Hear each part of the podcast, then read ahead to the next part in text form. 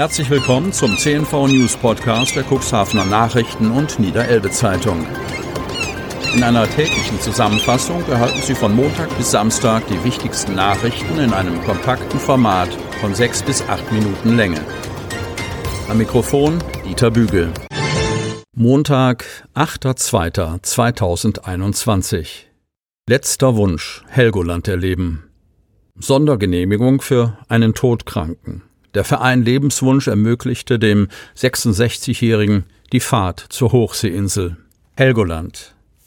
Einmal Helgoland bitte. Der Palliativstützpunkt Ammerland und Uplängen gemeinsam mit dem Verein Lebenswunsch hat einem Sterbenskranken diesen letzten Wunsch erfüllt. Einige Tage zuvor hatte eine Mitarbeiterin des Palliativstützpunktes vom Patienten Peter Paul, 66 aus Westerstede, erfahren, dass er so gern auf die Insel Helgoland möchte, bevor er sterben müsse. Sämtliche friesischen Inseln hat er in seinem Leben zuvor besuchen können, mit einer Ausnahme. Die Hochseeinsel Helgoland fehlte noch in seinem Erlebnisschatz.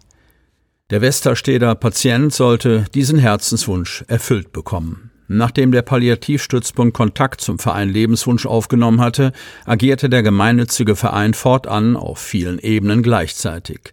Weil aufgrund der geltenden Corona-Zugangsbeschränkung auf die Insel kaum Aussicht auf Erfolg bestand, wandte sich der Lebenswunsch-Vorsitzende Mark Carstens per E-Mail an die Landrätin Heesch beim Kreis Pinneberg. Mit Erfolg.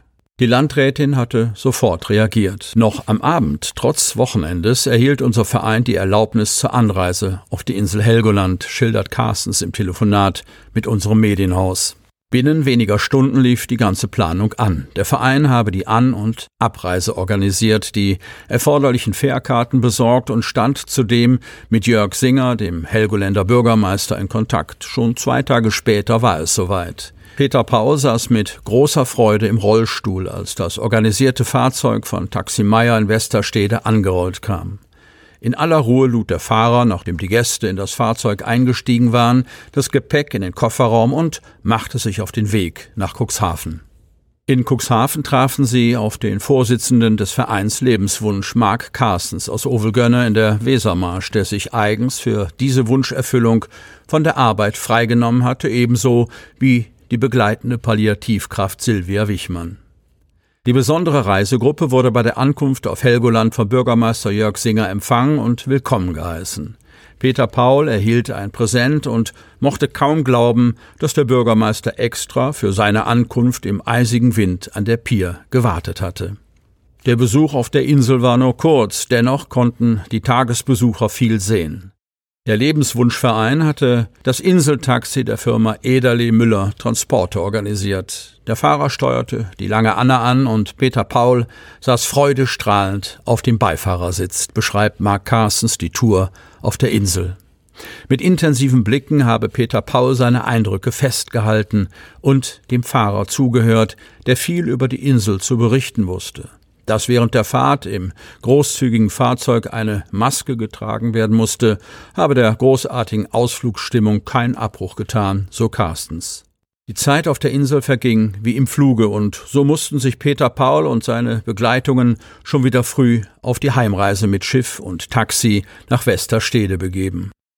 Der Palliativpatient habe den Tag sehr genossen. Keine 24 Stunden später musste er bereits in das Ammerland-Hospiz verlegt werden. Es scheint so, als ob er dank dieses Besuches seinen Abschied nehmen kann, weil er seine letzte Reiseplanung doch vollenden konnte, berichtet Mark Carstens. Um tätig werden zu können, ist dieser gemeinnützige Verein vor allem auf Spenden und Förderer angewiesen. Es wird sich im gesamten Nordwesten für Menschen in der letzten Lebensphase engagiert. Informationen zum Lebenswunsch e.V. gibt es unter lebenswunsch.org oder auch auf Facebook unter Lebenswunschverein. Kneipenquiz per Zoom-Meeting im virtuellen Raum. Online. Der Verein Malwerk in Otterndorf möchte am 14. Februar für einen vergnüglich kniffligen Abend sorgen. Otterndorf. Mit dem ersten interaktiven Pubquiz will der Otterndorfer Kulturverein Malwerk die Möglichkeit zu einem unterhaltsamen, sozialen Austausch bieten. Was eigentlich eine britische Tradition ist, schwappte in den letzten Jahrzehnten über irische und schottische Pubs auch nach Deutschland und zunehmend mehr Gaststätten bieten diese spielerische Unterhaltung an. In der Regel sitzt man dabei mit mehreren Leuten an einem Tisch in der Kneipe und bildet so ein Rateteam. Der Wirt oder ein Veranstalter stellt dann über mehrere Runden Fragen, die beantwortet werden müssen. Das Team, das am meisten Fragen richtig beantwortet, gewinnt. Warum sollte das nicht auch online gehen? Im Zuge der Pandemie wurden Online-Varianten entwickelt, um soziale Kontakte auch außerhalb des Arbeitsumfeldes bieten zu können. Genau das bietet jetzt auch der Kulturverein Malwerk an. Am Valentinstag, 14. Februar, findet das erste Otterndorfer Online-Pub-Quiz statt. Für das richtige Setting wird es ab 16 Uhr live aus dem Restaurant des Altstadthotels Eibsen moderiert. Interessierte Rätselfreunde können sich auf der Website des Vereins ein Ticket kaufen und bekommen dann die Zugangsdaten für das Zoom-Meeting. In erster Linie geht es um den Spaß und die gemeinsame, vergnügliche Zeit. Als kleiner Anreiz bekommt das Gewinnerteam aber noch einen Restaurantgutschein, der eingelöst werden kann, sobald dies wieder möglich ist. Mehr Infos und Tickets gibt es auf der Webseite. BUND, bitte kein Streusalz auf die Gehwege.